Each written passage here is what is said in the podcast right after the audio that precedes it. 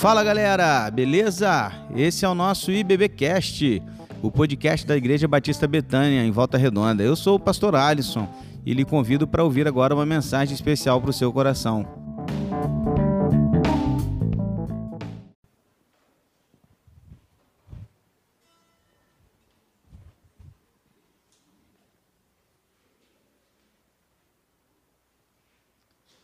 Boa noite, meus irmãos. Graça e paz, amém? Boa noite para você que está em casa também aí, nos acompanhando, nos assistindo, você que não pôde estar conosco presencialmente. Quero desafiar você que pode estar aqui, que você venha, porque é tão bom a gente poder estar junto aqui, a gente compartilha da comunhão, da alegria de estar junto, de poder ver os irmãos, compartilhar também desse momento, é muito importante. Que final de semana maravilhoso que a gente teve depois desse culto de domingo, né? Que culto tão, tão especial. E nesse domingo, ver o, o, o Gustavo, meu filho, dirigindo o culto, rapaz, isso não tem preço, né? Menino bom, cara, ele vai só se encolhendo no banco ali, assim, você vai falando dele. Mas é muito, mas muito legal, né? E, e a peça, o teatro ficou incrível, os irmãos aí descobrindo cada vez mais talentos na igreja os nossos irmãos arrebentando aí, rapaz, né, nas peças, nas, na, na maneira de, de, de né, do personagem, nas, em todos os sons. Então foi muito legal. Tá todo mundo de parabéns por esse trabalho tão, tão especial do mês de, das crianças da nossa igreja. Domingo agora nós vamos encerrar o mês das crianças, né? Dia 31 de outubro vai ter uma noite de talentos aí para as crianças lá no culto infantil. E você aqui comigo estaremos juntos aqui refletindo, estudando, aprendendo e domingo de manhã vamos celebrar a ceia do Senhor. Então vem aqui, esteja conosco, não haverá outro culto, né? Como voltamos já com os cultos meio que já normais, então nós vamos ter um culto de ceia que será no próximo domingo de manhã. Você pode participar com a gente vindo para o culto da manhã, para a Escola Bíblica Dominical, que aliás tem sido muito boa também. Temos aprendido muito aqui juntos, classes de homens, mulheres, jovens, crianças, e tem sido muito bom também os nossos estudos. Nossa Escola Bíblica Dominical tem se desenvolvido cada vez mais.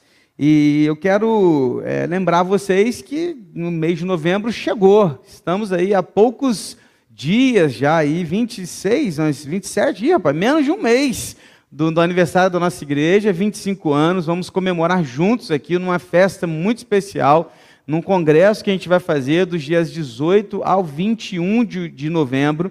Você não pode ficar de fora desse congresso. Olha, meu irmão, minha irmã, vai ser algo abençoador para as nossas vidas. É, receberemos aqui pastor Douglas, da Presbiteriana, pastor Celso Martinez, da Segunda Igreja Batista em Barra do Ipiraí, pastor Davidson Breves, da Igreja Batista em Monte Cristo, pastor Alisson também, já conhecido de vocês. A gente junto vai estar aqui, né, é, é, compartilhando a palavra de Deus. Ministério de Louvor da Presbiteriana vai estar aqui com a gente, um quarteto de cordas, banda aba, cara, vai ficar muito bom, muito legal. Aquele bolo que você já, já sabe que é tão gostoso e, e, e diante de tantas e tantas coisas. E olha, domingo à noite, depois do culto, nós temos uma novidade para vocês, e você que estiver aqui vai ser privilegiado, porque nós vamos cortar as câmeras, e para quem estiver aqui vai receber uma notícia de primeira mão, e, e, abrindo aí o mês do aniversário da nossa igreja. Então não fique de fora, domingo depois do culto da noite, só quem estiver aqui vai estar tá sabendo, vai ficar ligado, e você vai poder aí acompanhar de pertinho o que Deus tem é, para fazer e estará fazendo durante todo esse mês de novembro. Eu convido você a participar com a gente de todas as atividades de culto, de comemoração, de aniversário da nossa igreja, tá bom? Eu quero orar contigo antes ainda do nosso estudo. Quero colocar em especial a vida da Joiciele nas mãos do Senhor. É um pedido que nos chegou aqui às mãos. É, Joiciele ela está grávida e está internada no hospital com três meses de gravidez, com um cisto que está né, empurrando o, o, ali o ovário e o útero né, dela. Então, assim, algumas coisas ali que tem atrapalhado e pode trazer alguns problemas para o bebê sérios, né? Então, nós queremos orar pela vida da Joiciele, queremos orar não apenas pela vida dela, mas pelos outros que talvez estejam adoentados, acamados. Continuar orando pela vida do Roberto, o seu Roberto está internado. Eu comentei com vocês aqui, né, na quarta passada, que eu ia visitar um senhor no hospital regional e eu fui lá na semana passada, eu visitei, estive com ele, ficou muito feliz com a visita. O filho dele veio no sábado para cá, de Friburgo. É, deixei a família do Mauro e da Marta à disposição para recebê-los na casa deles, mas não precisou, ele ficou no hospital com o pai. e hoje ele está voltando para casa e o pai está ficando, então já combinei com ele também de visitá-lo mais uma vez no hospital. O Roberto fez um cateterismo, descobriu que uma das suas vezes estava com 90% obstruída e a outra com 70 e poucos por cento. Uma delas já foi desu... já, já limparam, né? Uma já foi limpa e, e a outra está esperando, porque não pode fazer tudo junto, e a outra está esperando para fazer de novo. E, de novo não, né? Fazer pela primeira vez e, e aí nós estaremos lá acompanhando. Então, ore pela vida do seu Roberto, ore por essa família. O seu Roberto ficou muito feliz com a nossa visita lá não esperava, né? Então, assim, está aqui incomunicável. Ele é lá de Macaé, de Rio das Ostras. E está aqui incomunicável, né? não conseguia falar com ninguém, estava sem celular, trouxeram ele para cá de ambulância, sem celular, sem nada. E ele está aqui uma, mais de uma semana, longe da família, longe de casa. E a única pessoa que a gente conseguiu aqui foi a nossa igreja, através do pastor Marcão. E eu fui lá, visitei, tive com ele. Então vamos orar pela vida do Roberto né, e a família está muito feliz com o atendimento que a gente tem dado a eles. Quero compartilhar com vocês da alegria dele. É, né, o, o, irmão Rodrigo também entrou em contato com ele aqui, a, a Marta entrou em contato, eu entrei em contato, porque no sábado eu fiquei sem celular por causa do acampamento e deixei esses irmãos sobre aviso. E ele está muito encantado, porque está todo mundo mandando mensagem para ele. Ele está assim, pastor, rapaz, estou até com vergonha, né? A, a, a irmã veio aqui, trouxe guloseimas para mim e tal. E ele ficou assim muito feliz com cuidado. Isso é ser igreja, né? Esse momento de estar junto, esses momentos difíceis, sem nem conhecer, né? Ele foi embora, eu nem tive oportunidade de conhecê-lo ainda, porque não tive com um filho presencialmente, mas estarei ainda um dia, se Deus quiser. Mas eu queria orar pela vida do Roberto, pela Joiciele, pedir é, pela vida do Ney também, a esposa da irmã Vera, né, que a gente sempre tem colocado aqui diante do Senhor. O Ney fez os exames, já está conseguindo que as portas se abram para o seu tratamento orar pela vida do, do, pastor Camilo, né, pai da irmã Camila, que já voltou para casa hoje, né, graças a Deus por isso. Também na quinta passada visitei lá na UG, né, a família, e eles estavam lá muito abalados, né, com tudo que estava acontecendo, sem saber exatamente o que ia acontecer. É, infelizmente ele passou por um AVC, mas graças a Deus ele está voltando para casa e já está se recuperando. Então vamos orar pela vida do, do pastor Camilo, para que Deus possa continuar dando recuperação para ele e tantos outros que estão passando por algumas dificuldades na saúde. Talvez você se lembre de alguém também. E eu quero convidar você a fechar os seus olhos e juntos nós vamos orar por estes e vamos colocar a vida dessas pessoas nas mãos do Senhor. Vamos orar? Feche os seus olhos. Vamos falar com Deus. Pai, obrigado, Deus, por essa oportunidade de estarmos aqui reunidos juntos, podendo cultuar ao Senhor, adorá-lo, estudar também da tua palavra. E agora eu quero, em muito especial, colocar a Joiciele nas tuas mãos. Peço, Deus, ao Senhor que possa é, intervir, Deus, no caso dela, com as tuas misericórdias, com o teu poder, pois sabemos que o Senhor tem, ó Deus, todo o poder para fazer o melhor, médico dos médicos, Senhor dos senhores.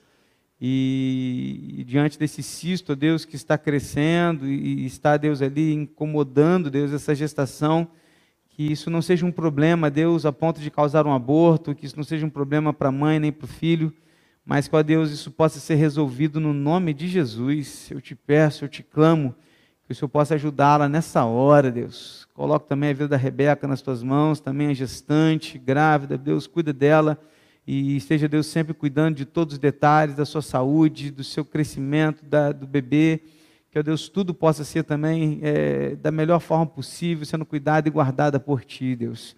Peço, Deus, o Senhor, pela vida do Senhor Roberto, Deus, ali naquele hospital, sozinho, sem a família, tão distante de casa, que o Senhor possa, Deus, continuar abençoando ele, também a sua recuperação, esse tratamento que ele está fazendo, seus filhos, ó Deus, que estão longe, distantes.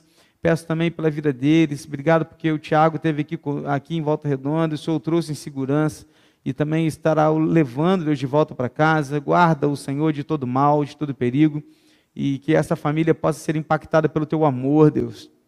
Seu Roberto, que ainda não, não, não entregou, Deus, sua vida a Cristo, ainda está ali um pouco indeciso quanto a algumas questões, mas pôde ouvir, ó Deus, do teu amor ali naquele hospital, que o Senhor possa, Deus, tocar no seu coração, incomodá-lo, para que, acima de tudo, ele possa reconhecer o amor do Senhor por ele, Deus. Deus abençoe a vida do seu Camilo também, pastor Camilo, pai da nossa irmã. Que o Senhor possa abençoá-lo, Deus dá recuperação à sua vida e que a cada instante, a cada momento, a sua saúde possa ser recomposta da melhor maneira e que ele possa, Deus, junto da sua família, estar se recuperando a cada instante. Obrigado pelo cuidado do Senhor para com ele, obrigado pelo livramento, obrigado porque ele estava em casa na hora e, e não, ó Deus, talvez num, num momento em que ele pudesse sofrer um acidente pior. Mas nós te agradecemos porque o Senhor esteve cuidando de tudo, Deus, e tem sempre feito isso para conosco.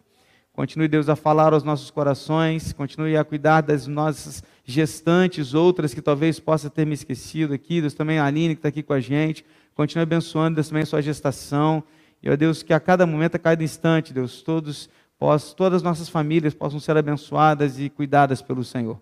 Obrigado, Deus, pelo trabalho infantil da tua igreja, obrigado pelo acampamento que tivemos com os nossos meninos, obrigado por toda a transformação de vida, que Deus continue a trabalhar nos seus corações, de toda a família também para que essa igreja continue ser, ó Deus, uma igreja relevante nas nossas vidas. E assim nós oramos no nome de Jesus. Amém, Senhor. Você que está em casa, continua mandando seu pedido aí ao final do culto, nós vamos orar também pelos seus pedidos, tá bom? Estamos aí estudando o livro de 2 Samuel, eu o convido para 2 Samuel capítulo 16. Hoje nós vamos falar sobre recuar, refletir e aprender é, foi necessário Davi recuar. Necessário, Davi precisou recuar um pouquinho, ele saiu de cena, saiu de Jerusalém, foi para o deserto, e nesse recuo de Davi, ele teve oportunidade para refletir e aprender algumas coisas.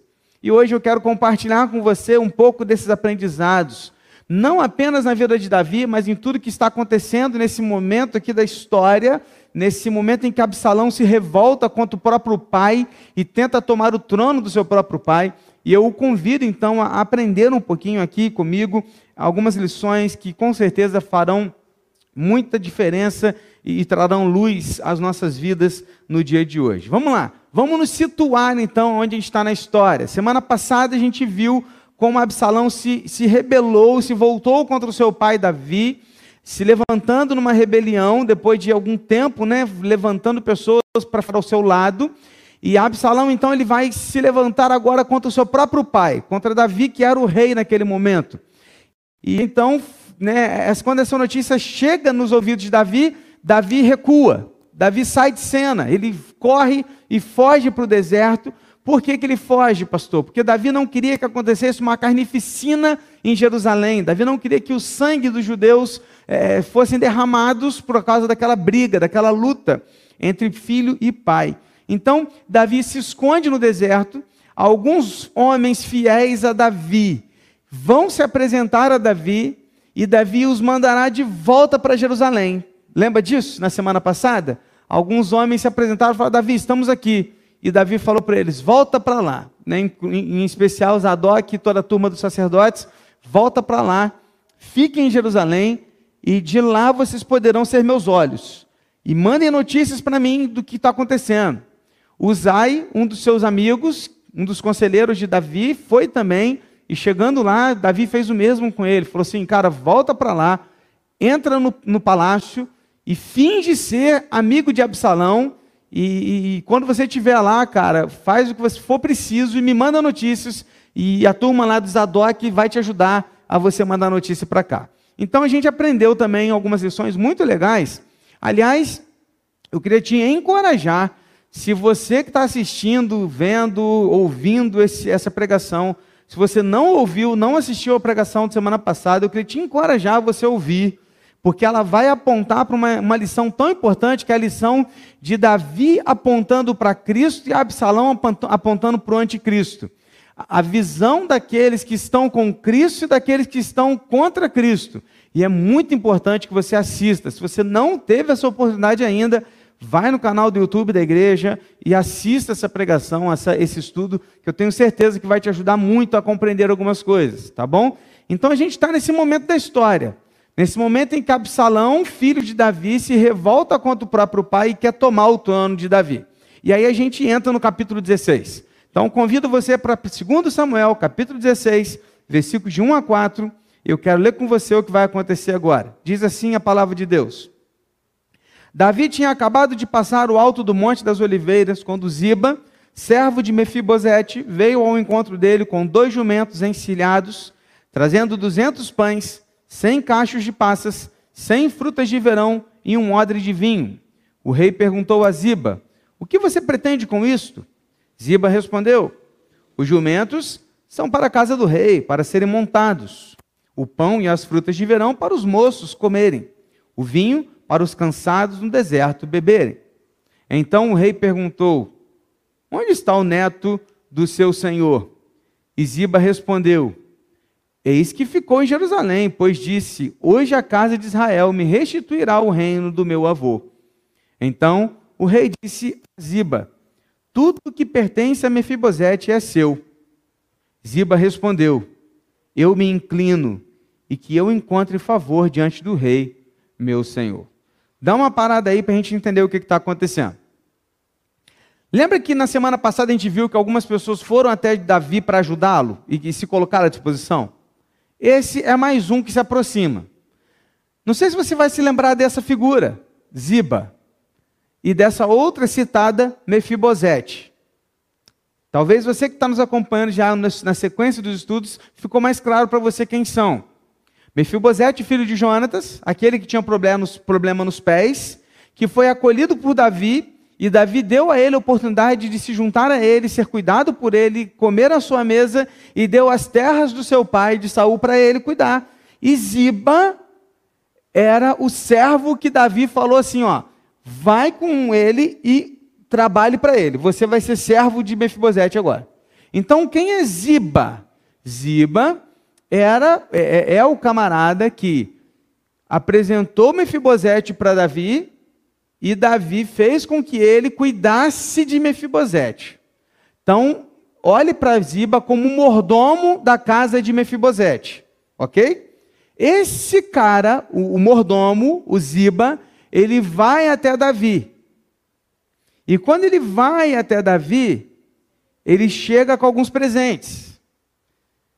E é muito interessante olhar para o texto, porque no, di no diálogo de Davi com Ziba, no início, você percebe claramente que Davi ele tem um pé atrás com Ziba. Porque a primeira pergunta que ele faz para ele é: O que, que você está querendo? Qual é a sua intenção com isso? O que, que você pretende fazer? Por que, que ele faz, fala isso, gente? Porque Ziba já era conhecido por ser um oportunista por ser alguém mal intencionado. E Davi, na hora que ele recebe aqueles presentes, ele já fica com o pé atrás. Sabe aquele negócio de quando alguém que você não confia traz alguma coisa? Sabe aquela situação do tipo assim, cara, aquela pessoa está querendo alguma coisa. Sabe aquele presente que não é à toa? Sabe aquele negócio que sim, ah, isso aí tem. Aí tem alguma coisa. Sabe quando você fica com aquele sentimento? Davi ficou com esse sentimento. Ele falou assim, cara, aí tem. O que, que você quer? Ziba leva de presente para Davi dois jumentos encilhados, ou seja, jumentos que poderiam ser montados, tá? 200 pães, 100 cachos de passas, 100 frutas de verão e um odre de vinho. Era um bom presente. Queria ajudar muitos homens e as mulheres que foram com Davi para o deserto. Pensa você, irmãos. Davi foge assim, ó, do nada sai de Jerusalém sem colocar nada na bagagem, foge para o deserto. Chega no deserto, sobe até o Monte das Oliveiras e fica lá quieto. Numa situação em que ele não tinha o que comer, não tinha o que beber, não tinha como dar para aquele monte de pessoas comida. De repente chega um cara e traz comida. Traz presentes para o rei. E é claro que aqueles presentes foram muito bem apreciados por Davi. Mas por trás daqueles presentes havia uma má intenção de Ziba. E Davi tinha razão, mas Davi falhou mais adiante. Por quê, pastor? Porque Davi ele estava cansado, profundamente magoado. E eu não sei se você está numa situação assim parecida. Sabe aqueles dias que você está exausto? Sabe aqueles dias assim que você não consegue pensar direito? Sabe aquele dia que você não come direito, que você não almoça, que dá tudo errado, sabe? Sabe aqueles dias assim que o sinal não funciona, o Wi-Fi cai, o celular desliga, e, sabe aquele dia assim que você pisa na poça d'água e passa um carro e joga água em você? Sabe aquele dia? Davi estava num desses dias. Davi estava mal, cara. E nesses dias não são bons dias para a gente julgar alguma coisa. Em dias assim, a gente não está preparado para tomar decisões. Concorda? A gente não está, cara.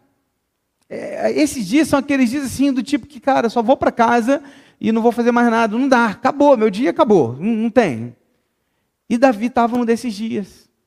E na hora que ele pergunta para Ziba, cadê o Mefibosete? Cadê o neto do, do, seu senhor, que era Saul, né? neto de Saul? Cadê o neto? Cadê o Mefibosete? Por quê?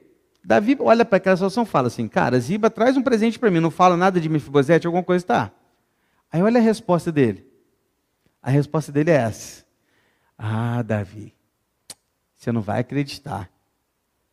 Você acredita que ele ficou em Jerusalém? Você acredita que ele ficou lá? E sabe o que ele falou para mim? Você não vai acreditar. Ele falou que vai tomar de volta para ele tudo aquilo que é do vô dele ele vai recuperar tudo. E ele vai se vingar. Na hora que Davi ouve aquilo, não era dia de fazer julgamentos, não era dia de tomar decisões, não era dia de fazer escolhas. O que, que Davi faz? Ele estava meio assim, sabe? Ele e fala assim: Ah, é? Então tudo que é dele agora é seu. Todas as terras que eu dei para ele agora são suas. E Ziba recebe aquela ordem de Davi do tipo: agora é tudo meu. Mas, pastor, ele estava certo ou estava errado? Não perca os próximos capítulos. Essa história ainda vai chegar, a gente vai ver lá na frente, tá bom? Mas aqui, cara, tem duas lições que eu queria compartilhar com você de cara. Hoje eu não vou deixar as lições para o final, eu vou tratá-las no decorrer do estudo. Primeira coisa, guarda isso. Deus supre seus servos no tempo dele, usando quem ele quer recuar, refletir e aprender. Davi recuou. E nesse recuo, Davi estava lá, isolado, com pessoas que dependiam dele, não sabia o que fazer para alimentá-los. E o que, que Deus faz? Manda um cara lá que tinha más intenções para suprir as necessidades do seu servo. Sabe qual que é o problema, irmãos? O nosso problema é duvidar que Deus pode cuidar de todas as coisas nas nossas vidas, apesar de nós. O nosso problema é não crer que Ele tem todo o controle, de que Ele é soberano. O nosso problema é não acreditar e saber que nada acontece segundo se Deus não permitir. Quando a gente começar a entender que tudo está nas mãos de Deus, talvez tenhamos uma vida menos ansiosa e mais tranquila. Afinal, tudo está no controle do nosso Deus. Porque o Senhor é o meu pastor e nada me faltará. Você crê nisso? Amém? Então viva isso. Você crê nisso? Amém?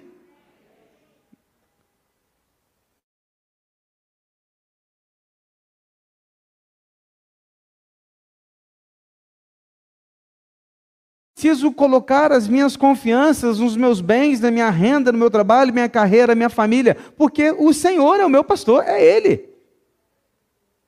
E sendo Ele aquele que cuida de mim, Ele vai suprir as minhas necessidades. Quando? No tempo dele. Como? Usando quem Ele quiser. Usando quem Ele quiser, irmãos. É aquela velha historinha que eu já contei 350 vezes aqui, vou contar de novo. Você vai ouvir de novo. Lembra daquela senhorinha que estava com dificuldade na casa dela, não tinha comida? Ligou para a rádio e falou assim: ah, alguém tem uma cesta básica para mandar para mim? O homem lá do outro lado era um satanista, ouviu e falou assim: manda entregar duas cestas básicas lá na casa dela. Quando chegar lá, ela vai perguntar: quem mandou? Você fala que foi o diabo que mandou a cesta para ela. E aí a senhorinha lá, bate a porta dela, a senhorinha recebe os senhores lá, os homens entram dentro de casa, ela, meu filho, entra aqui, meu filho, coloca para mim, por favor, no armário. Abre os armários, ela vai, coloca os mantimentos para ela. E eles ficam lá assim, esperando. E ela, oh, obrigado, você aceita uma água? Só uma água para oferecer para vocês. Que água aceita? O tempo passa, não pergunta nada. Aí um dos meninos fala, ô dona, a senhora não vai perguntar quem que mandou, não? Aí ela responde, quê? Ah, não vou perguntar não, porque quando Deus manda, até o diabo obedece. É isso. É isso, irmãos. Agora, ou você crê nisso ou você não crê. Ou você crê que o Senhor é o meu pastor e nada me faltará, ou você não crê. Porque se você não crê que o Senhor é meu pastor e nada me faltará, você não vai poder deitar em verdes pastos e ser guiado por águas tranquilas. Não vai. Então, meu irmão, guarda isso na sua vida. Na hora que você precisar recuar, porque às vezes na vida a gente precisa recuar um pouquinho. Às vezes nós precisamos dar um passo para trás, e Davi estava dando alguns passos para trás, e quando ele recuou, ele aprendeu que Deus supre os seus servos, no tempo dele, usando quem ele quiser. Guarda essa lição no seu coração, e a segunda lição que eu quero deixar com você, já desses versículos iniciais, é: não se precipite em seu julgamento, antes ouça todos os lados. Vai aparecer para você aí na segunda lição. Não se precipite em seu julgamento, Antes, ouça todos os lados.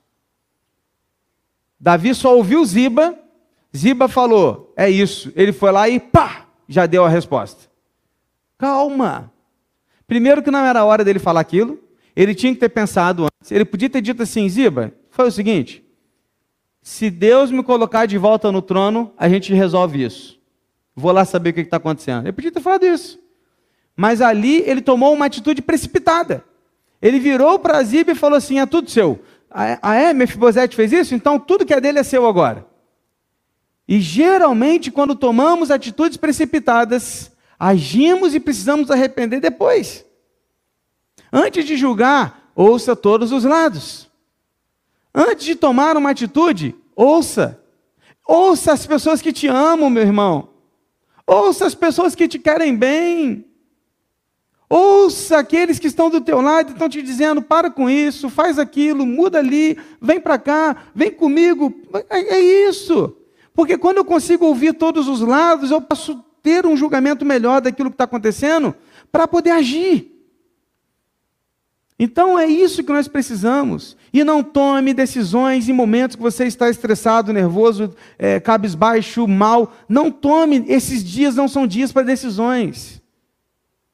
Vejo pessoas que tomam decisões em momentos de dificuldade, em momentos de dor, momentos de luto, momentos de raiva, e depois se arrependem.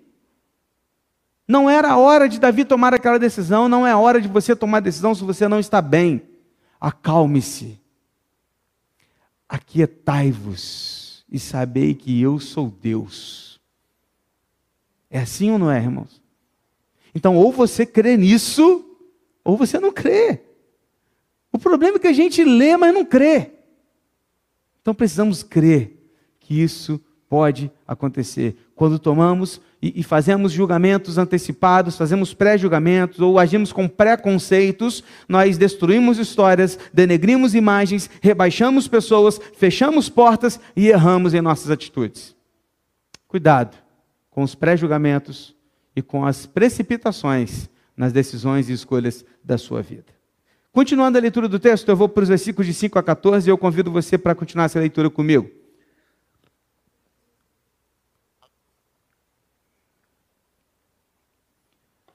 Diz assim: Quando o rei Davi chegou a Baurim, eis que dali saiu um homem da família da casa de Saul, cujo nome era Simei, filho de Gera. Saiu e ia amaldiçoando atirava pedras contra Davi e contra todos os seus servos, embora todo o povo e todos os valentes estivessem à direita e à esquerda do rei. Enquanto amaldiçoava, Simei dizia: Fora daqui, fora daqui, assassino, homem maligno ou filho de Belial, estou vendo a sua versão.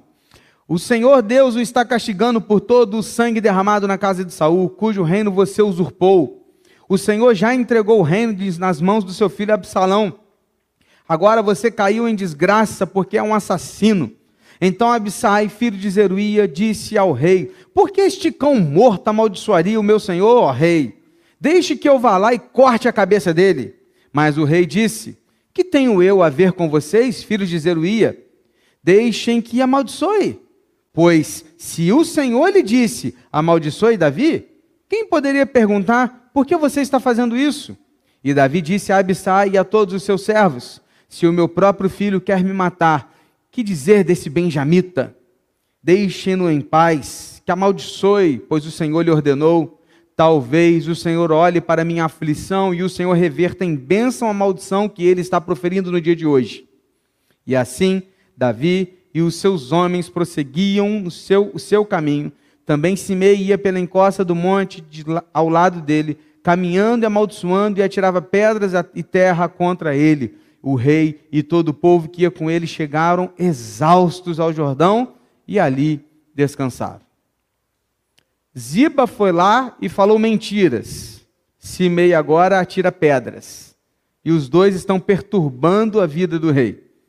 Davi está próximo a uma cidade chamada Baurim. Essa cidade é uma cidade da tribo de Benjamim. Os benjamitas eram partidários de Saul. Era uma tribo de onde saiu Saul. Ou seja, a tribo de Benjamim tinha uma simpatia por Saul, que havia acabado de morrer, acabado não, né? Já havia morrido há um tempo, e Davi tomou o trono que era até então de Saul. Nessa situação, eles estão passando perto dessa cidade de Benjamim. Davi cercado por homens e mulheres à sua direita e sua esquerda. Um homem se levanta no alto de um muro chamado Simei, e este homem, chamado Simei, começa a tirar pedras e terras no rei, acertando os que estavam ao seu redor, inclusive o próprio rei. E gritava, amaldiçoando o rei gritava que ele era um assassino, que ele queria que ele morresse, e ele então dizia: fora daqui, fora daqui, você não merece estar aqui, assim como você fez com Saul, seu filho fez com você, você já não é mais rei, e amaldiçoando, amaldiçoando, amaldiçoando o rei Davi. Nessa situação, do lado dele, está Abissai. O mesmo Abissai que estava com Davi no acampamento de Saul, Ó, quem está estudando com a gente lembra. Lembra daquele acampamento que Davi foi lá sorrateiramente e ficou pertinho de Saul, lembra? Pegou a lança de Saul, lembra? Tava ele quem do lado? Abissai. O que, que Abissai queria fazer? Enfiar a lança em Saul, lembra? Davi falou, tirou da mão dele, ah, ah, nós não vamos fazer isso não. O mesmo camarada que lembra quando ele e o seu irmão levaram aquele, aquele outro traidor lá que matou Abissai, lembra aquele menino que morreu correndo atrás de um cara? Ele é irmão dele. Lembra que depois eles pegaram e colocaram atrás do muro e o irmão dele o matou, o que é o general hoje? É esse cara. Ou seja, sangue nos olhos, meu irmão, faca na caveira. Na hora que Simei está gritando lá contra Davi, ele já olha para ele assim: Ô, ô rei, quem que é esse cão morto aí para gritar contra você? Só, só pisca o olho que eu vou lá e corto a cabeça dele fora, agora. E cortaria mesmo. O cara que já queria matar o rei Saul, fez aquilo tudo lá contra o Abner. Você acha que não ia cortar a cabeça? Ih, brincando, quem é esse meio? Né? A, a atitude que ele queria era essa, mas Davi estava exausto e desanimado, no entanto, jamais demonstrou tamanha grandeza quando agiu diante de Simei, permitindo que ele continuasse a amaldiçoá-lo.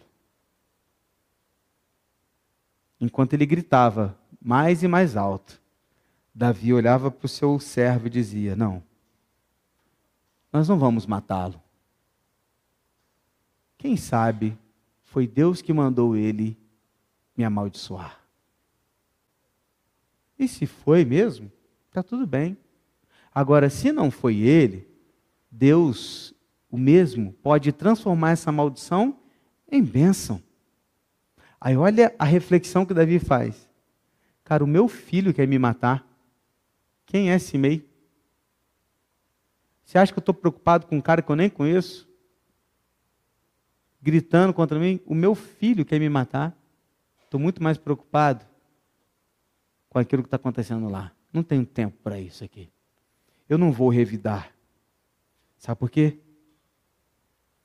Porque Davi amadureceu, recuou, refletiu, aprendeu. Amadureceu e entendeu que o mais importante não era a reputação dele. O mais importante não era um homem falando besteira dele, o mais importante era a glória de Deus.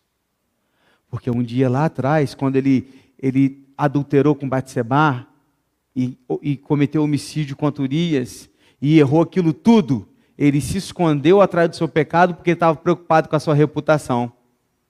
Deus foi lá e pá, chicote nele. Agora, ele está numa situação que ele poderia sim revidar, porque ele era o rei, mas ele não está mais preocupado com a sua reputação. Ele está preocupado em ser submisso a Deus e na glória de Deus. E se foi Deus que mandou aquele homem amaldiçoar ele, que ele amaldiçoe. Porque agora eu vou viver para o meu Deus. Davi acreditava num Deus que faria o balanço geral e faria justiça. E um dia ele daria a Absalão e a Simei o que lhes era devido. Sabe qual é a terceira lição? Não entre em brigas inúteis. Apenas lembre-se de onde Deus te tirou.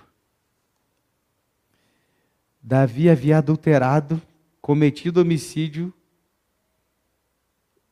omitido um pecado, e Deus olhou para ele e o perdoou por aquilo.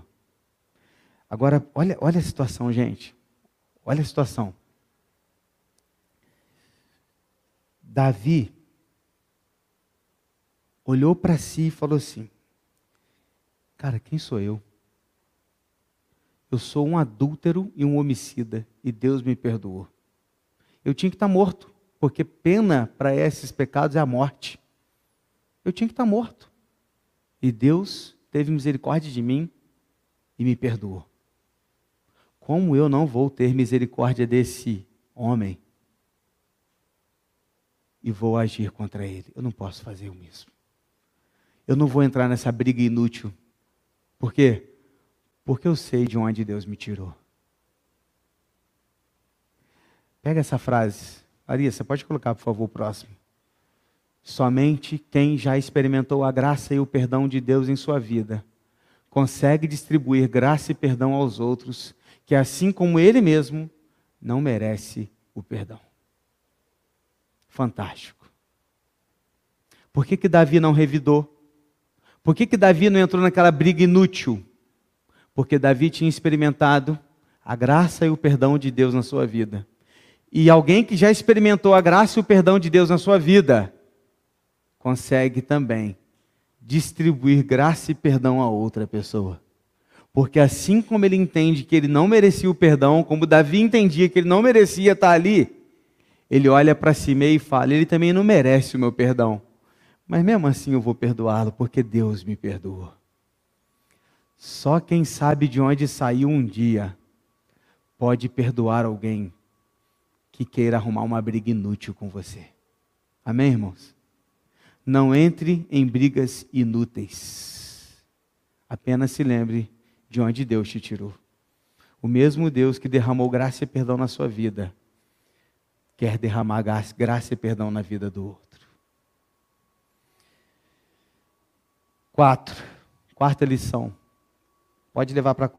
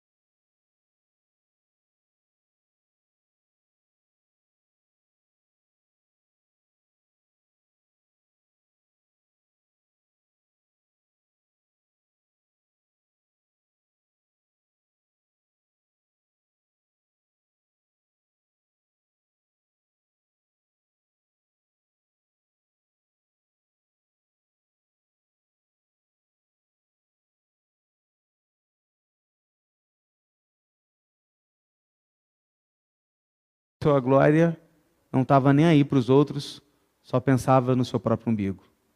Davi não. Davi não. Às vezes a gente não entende porque passamos por algumas coisas. Às vezes não entendemos porque algumas questões na nossa família acontecem.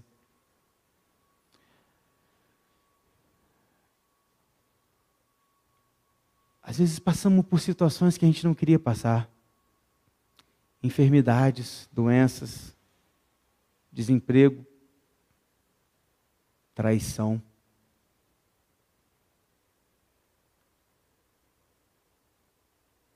A questão é que nós podemos fazer uma escolha diante desse sofrimento.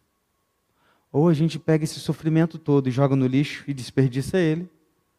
E a gente murmura, reclama, questiona, chora, se fica, fica para baixo, depressivo, ansioso, preocupado, cabeça quente, pressão alta, ou eu pego esse sofrimento e eu dependo de Deus, me torno mais humilde, me aproximo mais de Deus, tenho uma vida devocional mais ativa, leio mais a Bíblia, oro mais tempo, louvo mais, escrevo mais, pego o caderno e escrevo coisas a respeito daquilo que Deus está fazendo na minha vida, compartilho isso com outras pessoas e, e sou, passo a olhar para as outras pessoas e a valorizar a vida do próximo, passo a valorizar as pequenas coisas e começo a valorizar a vida de uma forma como eu nunca valorizei. E com isso eu glorifico a Deus.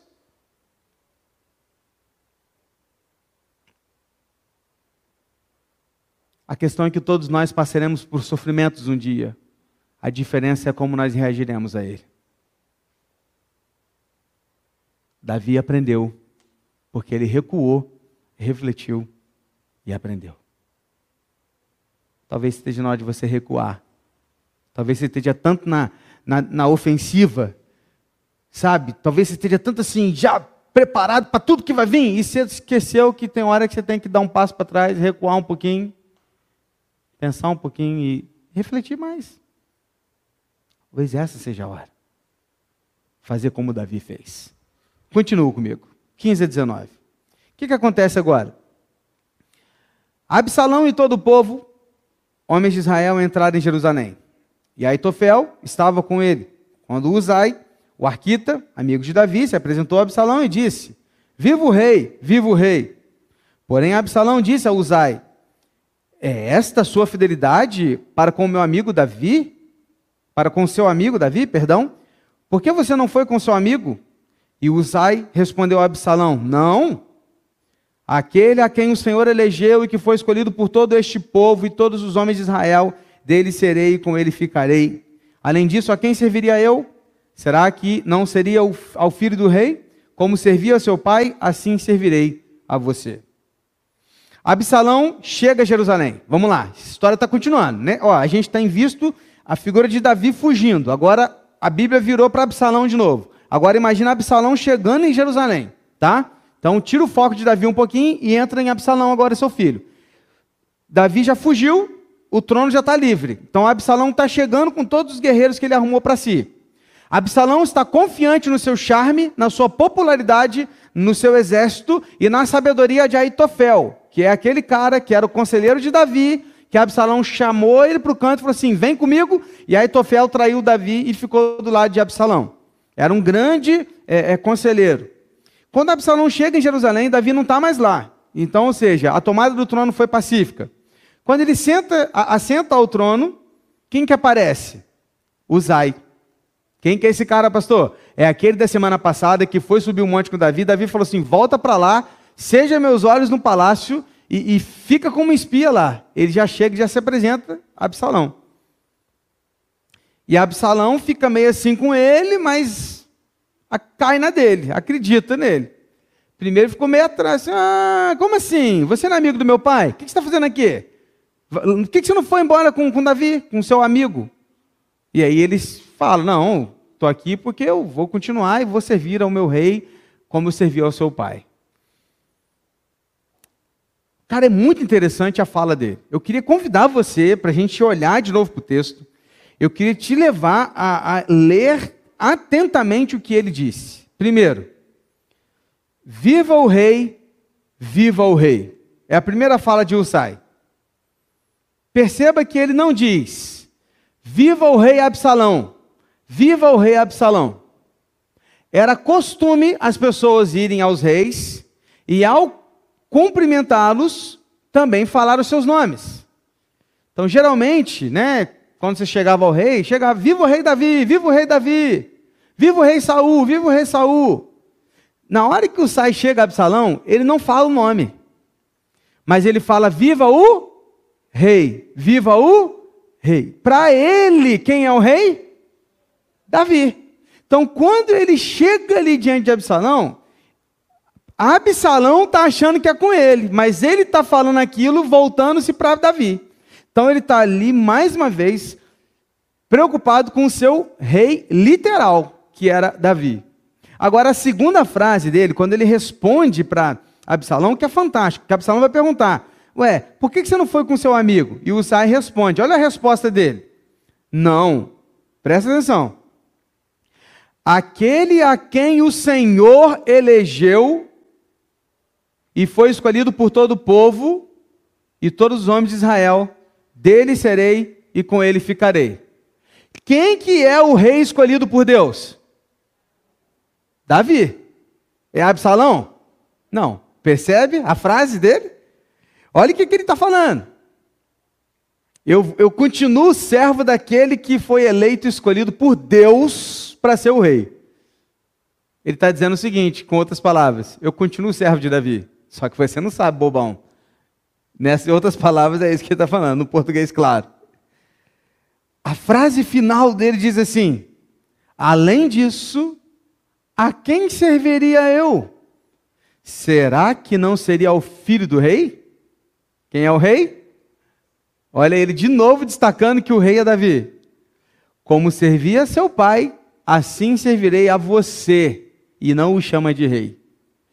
E aqui, na, o, o texto, aqui, na verdade, numa ideia mais original do hebraico, ele está dizendo mais ou menos assim: enquanto eu sirvo você, que é o filho do rei, eu estou servindo ao meu rei Davi.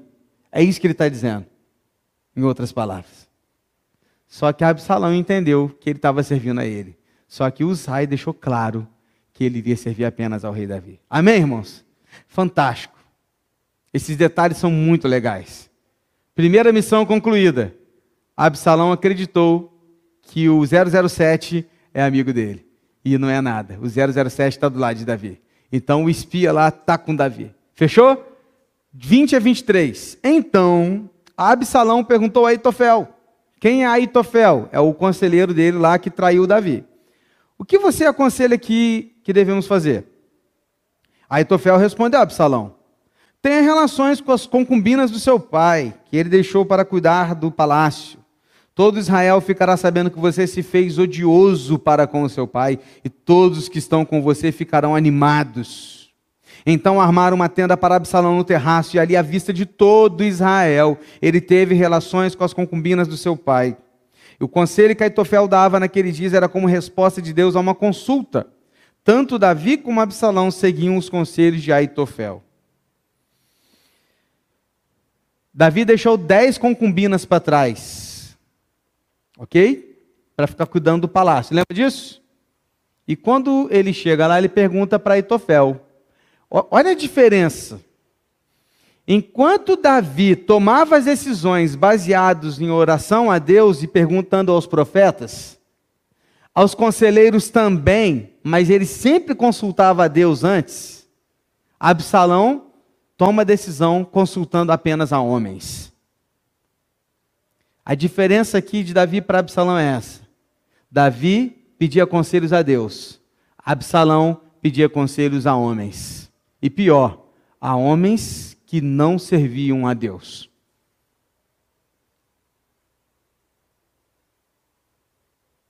O que, que acontece? Aí Tofel vira para ele e fala o seguinte: Cara, a primeira coisa que tem que fazer é tomar o trono de Davi. Só que para você tomar, tomar o trono de Davi, você tem que tomar para si as concubinas de Davi. Por quê, irmãos? naquele tempo, quando um rei assumia o trono de outro rei, seja por morte, por qualquer outra coisa, todo o harém daquele rei ficava para o novo rei. Então, a, as mulheres de Davi, que estavam cuidando do palácio, agora, segundo a ideia de Absalão, que estava tomando o trono de Davi, eram dele. O texto de Aitofel diz o seguinte: quando você fizer isso, você vai se tornar odioso ao seu pai. Porque, irmãos, isso era a maior traição que um filho pudesse fazer com o próprio pai. Diz o texto que, que, que Absalão recebe esse conselho, sobe ao terraço, o mesmo terraço que Davi foi e desejou Batseba, no mesmo terraço. Ele tem relações com as dez concubinas por um período que lá, para que todo mundo que passasse diante do palácio visse publicamente que Absalão estava tomando o trono de Davi e não tinha volta que era rebelião, porque ao fazer aquilo ele estava mostrando para todo mundo que ele era tinha ódio do seu pai. Era isso que ele estava mostrando para todas as pessoas. Mal sabia ele que na verdade ele estava cumprindo uma profecia de Natã, que lá no capítulo 12, versículo de 11 a 12, disse que as mulheres de Davi um dia seriam violentadas em público, como resultado e consequência do pecado de Davi. O que, que já aconteceu? O filhinho dele morreu, Anon morreu, outro filho dele, Absalão se revoltou contra ele, e por quatro, porque era quatro vezes a punição, as mulheres de Davi seriam violentadas em público. Davi sofreu as consequências das quatro vezes mais que ele mesmo respondeu para Natan quando disse que aquele homem que tomou a cordeirinha do outro tinha que pagar quatro vezes mais pelo que ele havia feito. E ele pagou quatro vezes pelo pecado havia cometido contra Deus que, que eu posso tirar aqui de lições? As últimas, para a gente terminar hoje. Quinta lição que eu queria compartilhar com você é essa. Busque conselhos em Deus e em servos de Deus. A diferença de Davi para Absalão era que todas as vezes que eles iam tomar decisões, Davi buscava o Senhor e Absalão buscava alguém. Absalão temia homens, Davi temia a Deus. Vivemos na era dos influenciadores. Vivemos na época dos influenciadores digitais em especial. Estamos o tempo todo ouvindo a opinião de pessoas que sabem tudo sobre, todo, sobre todas as coisas, né? É impressionante como que as pessoas, de repente, sabem sobre tudo, né? Você abre o YouTube, Instagram e todo mundo fala de tudo e comenta de tudo, assim, como se fosse especialista em tudo, né? E são os formadores de opinião, os influenciadores do momento. E quantas e quantas vezes estamos fazendo das palavras das opiniões dessas pessoas doutrinas para as nossas vidas? O problema é que nós temos algumas dificuldades em que está tratando de conselho. Eu quero separar três delas e mostrar para vocês agora. Primeiro, primeira dificuldade que a gente tem com relação aos conselhos. Vocês vão conseguir ler daí, mas está no. Depois, se estiver chegando em casa, lá no YouTube, no, na descrição do vídeo, tem um link para você baixar esses slides, tá? Você que está em casa, você pode ver aí. E aí você pode acessar depois esses slides lá. Primeira dificuldade. Aí, ó, tecnologia é outra coisa, cara. Já pensei em ir lá e já aconteceu, tá vendo? Ó. Não sabemos buscar os conselhos de Deus em Sua palavra. Primeira dificuldade nossa. Não sabemos buscar os conselhos de Deus na Bíblia. Não sabemos. Não sabemos por quê? Porque não lemos a Bíblia. Não sabemos porque não sabemos o contexto dos livros da Bíblia. Não sabemos porque lemos cada trecho da Bíblia como não, ele deve, não, não lemos como ele deveria ser lido. Não sabemos porque a Bíblia é estranha para nós. Meu Deus, onde eu vou procurar um texto que fala sobre, sobre é, temor? Eu estou com medo. Como é que eu vou encontrar na Bíblia alguma coisa? Eu não sei. Por que, que a gente não sabe? Porque a gente não lê Bíblia. Deus, o que, que eu faço para poder ter mais paciência? Deus, me ajuda, me ajuda. A gente faz assim, né? Me ajuda, Deus, me ajuda. Aí Deus está assim apontando: vai, vai. E a gente está assim: me ajuda, Senhor, me ajuda, me ajuda. E não vai para a Bíblia. A grande questão, a grande dificuldade que o povo de Deus tem, querido, é que a gente não sabe buscar os conselhos de Deus na Sua palavra. Qual que é o grande papel que muitas vezes eu, eu, eu desempenho dentro do gabinete em aconselhamentos bíblicos? Ajudar as ovelhas encontrarem as respostas que estão diante delas, na Bíblia. É isso. Como é que eu vou lidar, pastor, com esse, nossa, é tanto tempo, é correria para lá, para cá, para lá. Vai ler Eclesiastes, vai lá. Lê Eclesiastes, me fala se essa correria toda é de Deus. Você não vai ver se isso tudo é vaidade. Descobrir que correr atrás do vento é vaidade. Pastor, onde é que eu vou encontrar refúgio? Não sei, não sei. Vai ler Salmo 90, 91, 92. Como é que eu vou ficar tranquilo? Vai ler Salmo 23. Eu preciso vencer meu pecado. Como é que eu vou vencer o pecado? Da... Vai para as cartas de Paulo. Como é que eu vou lidar com o meu casamento? Vai ler Cantares de Salomão. Lê Efésios capítulo 5. Lê as histórias dos, dos casais da Bíblia que erraram, que falharam. Não erre e não fale como eles. Pastor, como é que eu vou desenvolver fé? Vai ler Hebreus capítulo 11. Como é que eu vou trabalhar, descobrir meu dom, pastor? Eu não sei nem que dom que eu tenho. Vai ler os dons. Aonde, pastor? Em Efésios, em Coríntios, em Romanos. Como é que eu vou falar de salvação para as pessoas? Ler Romanos. Está entendendo? Só que a gente está procurando evangelho, a gente está procurando a história de Jesus em Malaquias. A gente está procurando carta de Paulo lá em Crônicas. A gente está procurando a história de Davi lá em Apocalipse. A gente não sabe porque a gente se perde, porque a gente não lê a Bíblia. Porque Cabsalão não sabia encontrar conselhos em Deus, porque não conhecia a Deus. E eu pergunto para você, meu irmão, você já conhece o seu Deus? Aí a sua resposta talvez seja, pastor, como eu vou conhecer Deus?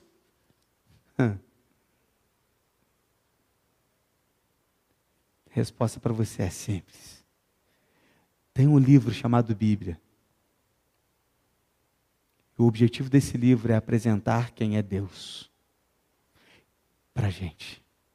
O objetivo desse livro é nos ensinar a ser como Deus quer que a gente seja. Está entendendo? Qual que é o problema? O problema é que vamos buscar conselhos no YouTube, no Instagram, no Facebook, no Twitter ou no Capricho, na, na revista Capricho, tem isso ainda, Capricho? No horóscopo. Tem crente que vai para horóscopo. O cara faz questão de ler o horóscopo lá e fala: Ó, oh, touro. Nossa, sou eu. Cara, sou eu. Como é que o pastor não acredita nisso? Já viu, gente? Foi assim? Eu já chegou aí e falou: Pastor, não é possível que você não acredita. Me descreveu. cara, vai para a Bíblia, cara. Quer conselho bom? Procure na palavra de Deus. Segunda dificuldade, a gente só quer os conselhos que nos agradam. Quem quer ouvir conselhos do tipo, aí tu precisa mudar, aí você tem que se arrepender, aí assuma a sua responsabilidade, você não está sendo responsável diante disso na sua casa. Muda a direção, você está errado, perde perdão. Calma, viu? Pede perdão, perdoa. Quem quer ouvir isso?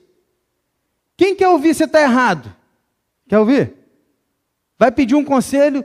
Cara, não acredita, meu casamento está assim, está assim, está assim, assim. Aí você quer ouvir o quê? Não, mas ele está errado mesmo. Não, ela está errada mesmo, né? Fala, não. E quando o cara vira para você e fala assim, rapaz, você está errado. Ninguém quer ouvir isso. Ninguém quer. Recentemente eu estava diante de um, de um irmão, virei para ele e falei assim, cara, você está errado. Você se precipitou, você não devia ter feito isso. Eu não posso, como seu pastor, passar a mão na sua cabeça, você está errado. Fica me olhando assim, fica, sabe? Ninguém quer ouvir conselhos do tipo, você tem que se arrepender. A gente quer procurar conselhos do tipo, ah, cara, você está certo. É isso mesmo, vai dar tudo bem. Olha, você vai ser próspero. Olha, você não vai ficar doente. Olha, você vai ser feliz. Olha, a gente quer ouvir isso. A gente só quer ouvir conselhos que nos agradam. Por que, que Absalão foi pedir a Aitofel o conselho? Porque era o cara que estava do lado dele, estava traído igual ele, estava no mesmo propósito. Ou seja, vou perguntar para ele. Ele não ia para perguntar lá um outro cara que ele não conhece, que talvez seja amigo de Davi, ou seja o sacerdote. Porque onde ele deveria ter pedido conselho? Lá no tabernáculo. Vou lá no tabernáculo perguntar o sacerdote o que eu devo fazer. Ele não foi. Por quê? Porque o sacerdote ia falar para ele assim: se arrependa, peça perdão, busca seu pai, se humilha diante dele, você está errado. Ninguém quer ouvir isso. Ninguém quer ouvir isso. Terceiro, qual a dificuldade que a gente tem diante dos conselhos? Geralmente nós recorremos a pessoas erradas. Então, olha só o problema. A gente não sabe ler Bíblia, a gente só quer o conselho que agrada a gente, e por consequência disso, a gente procura as pessoas erradas. Por vezes, recorremos às pessoas que, na verdade, nós sabemos que vão estar do nosso lado, e não necessariamente aquela que vai falar o que eu preciso ouvir.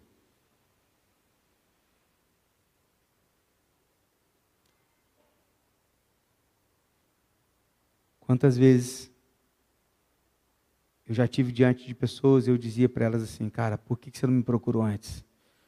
E a pessoa dizia assim, porque eu não queria. Eu já sabia o que você ia falar.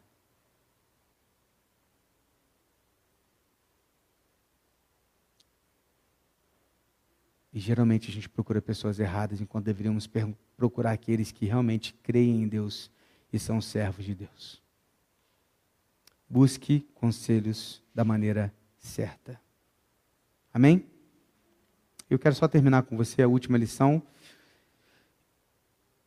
que é a sexta e a última que diz assim: que servos de Deus também sofrem e são humilhados. Essa é aquela lição que ninguém quer ouvir, cara. Tipo assim, pastor, pula essa. Por que, que tem que ter essa lição, né? Eu encerro o nosso estudo de hoje pensando em todo o capítulo 16 que a gente acabou de ler, em todo o contexto que ele está inserido, e eu quero pensar com você e quero que você pense comigo, porque nós temos a tendência de sempre optar pelo lado mais fraco da história. Já viu quando você começa a ver filme e você torce para quem está apanhando? Não é assim? Você assiste um filme, você torce para quem? Para o sofrido. É para o pobrezinho, é para o cara que sofreu, é sempre esses caras, né? Você sempre está do lado mais fraco. A gente tem essa tendência, né?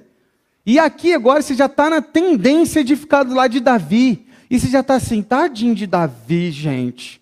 Poxa vida, o menino tão bom, né, rapaz? Era pastor de ovelhas, Deus foi lá, tirou ele da ovelha. Já sofreu tanto na vida, rapaz. Saul perseguiu o menino tantas vezes, né, rapaz? Sofreu tanto, cara. Agora o filho dele está tadinho de Davi, coitadinho dele. Que peninha desse homem, que foi um dos maiores líderes que o povo já viu. Não, querido, não. Fica com peninha, não. Sabe por quê? Porque Davi era homem igual você e eu. E a história não é sobre Davi, a história é sobre Jesus Cristo. E Davi estava apenas colhendo os frutos das suas escolhas erradas. Porque Davi podia ter sido um excelente líder, um excelente rei, mas foi um péssimo pai, um péssimo líder em casa, foi um péssimo homem de família. Não sabia lidar com seus filhos. Colocou em primeiro lugar toda a sua carreira e a sua história e deixou a sua família de lado. Escolheu pelo seu prazer, e pelo seu prazer ele estuprou uma mulher que não era sua esposa, matou um homem apenas para ficar com aquela mulher, e depois disso tudo escondeu o seu pecado por causa da sua reputação. E isso tudo que ele estava colhendo, era estava colhendo os frutos dos seus pecados, das suas escolhas. Não caia e não seja enganado por essa falsa teologia da prosperidade, dos coachings, da hipergraça, de que qualquer outra teologia que coloque você no centro e a sua felicidade em primeiro lugar. Deus está no centro, não Davi, nem você nem eu. E sim, servos de Deus também sofrem e também são humilhados. Sim, servos de Deus são injustiçados, passam por dificuldades, ficam sem emprego, ficam doentes, perdem pai, perdem mãe cedo, perdem filhos antes da hora. Sim, servos de Deus sofrem. Sofrem. São injustiçados porque são cristãos, são servos de Deus.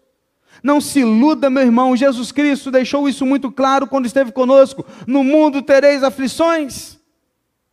Vocês serão perseguidos por causa do meu nome.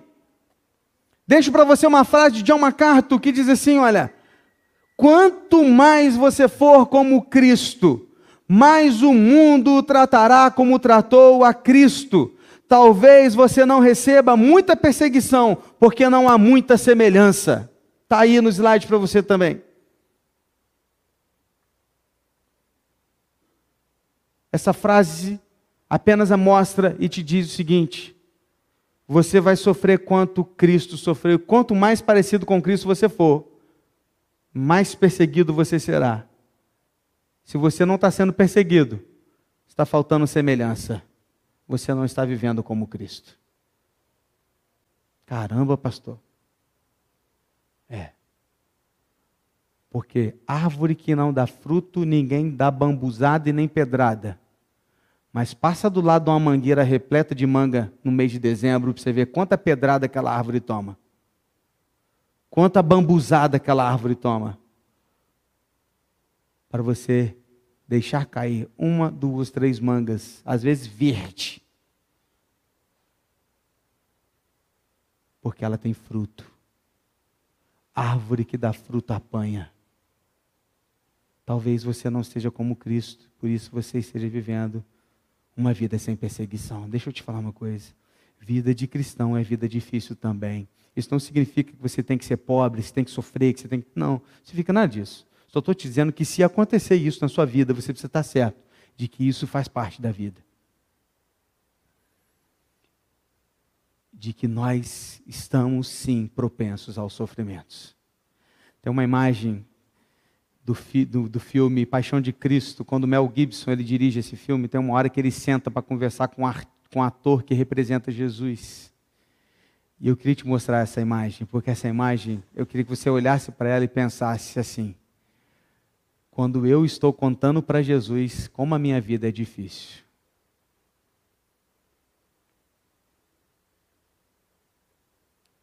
Olhe eu contando para Jesus como que minha vida é difícil.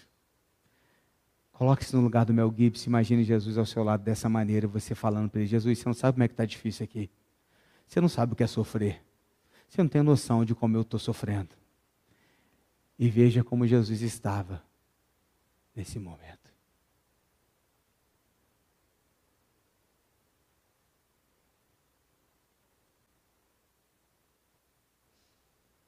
Sim. Jesus sabe. E ele te entende. Por isso ele é o seu pastor. E nada te faltará. Feche seus olhos, vamos orar.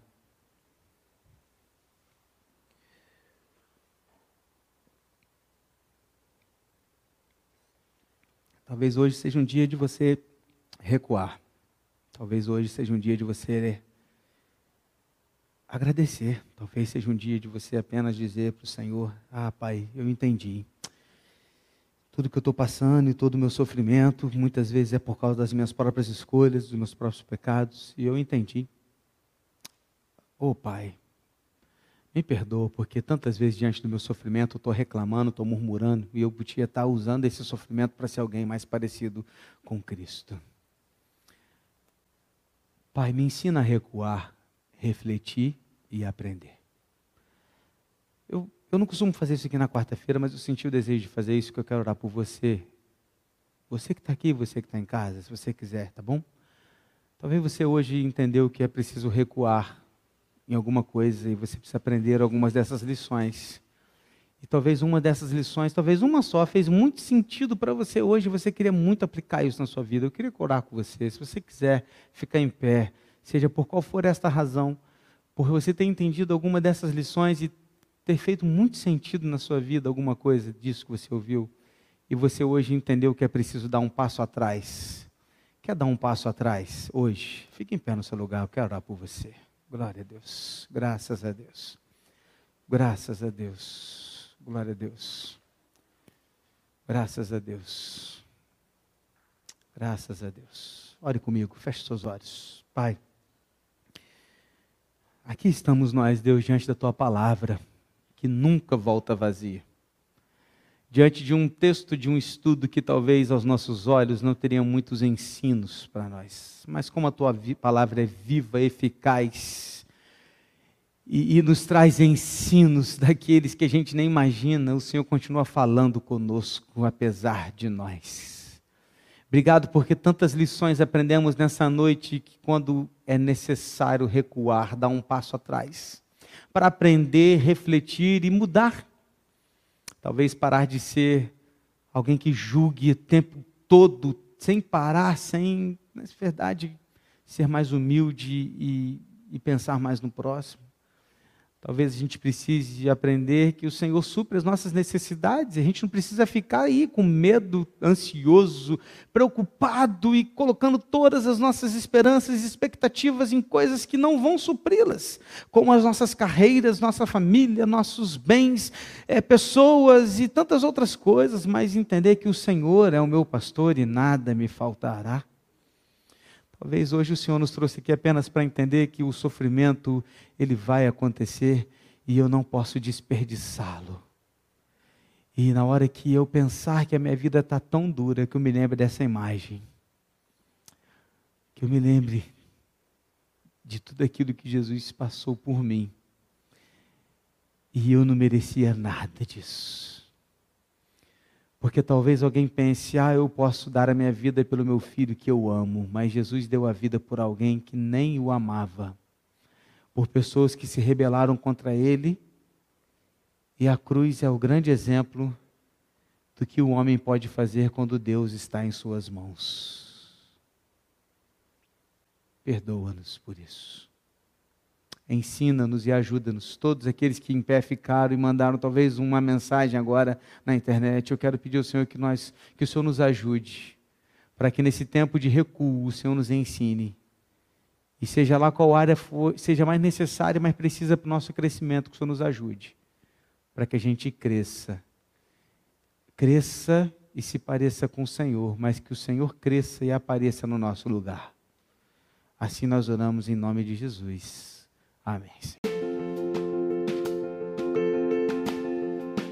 E esse foi o nosso podcast de hoje. Siga nossa igreja nas redes sociais e compartilhe também esse podcast com mais pessoas. Venha nos fazer uma visita na Rua Manuel Bandeira, número 53, São Luís, Volta Redonda, Rio de Janeiro.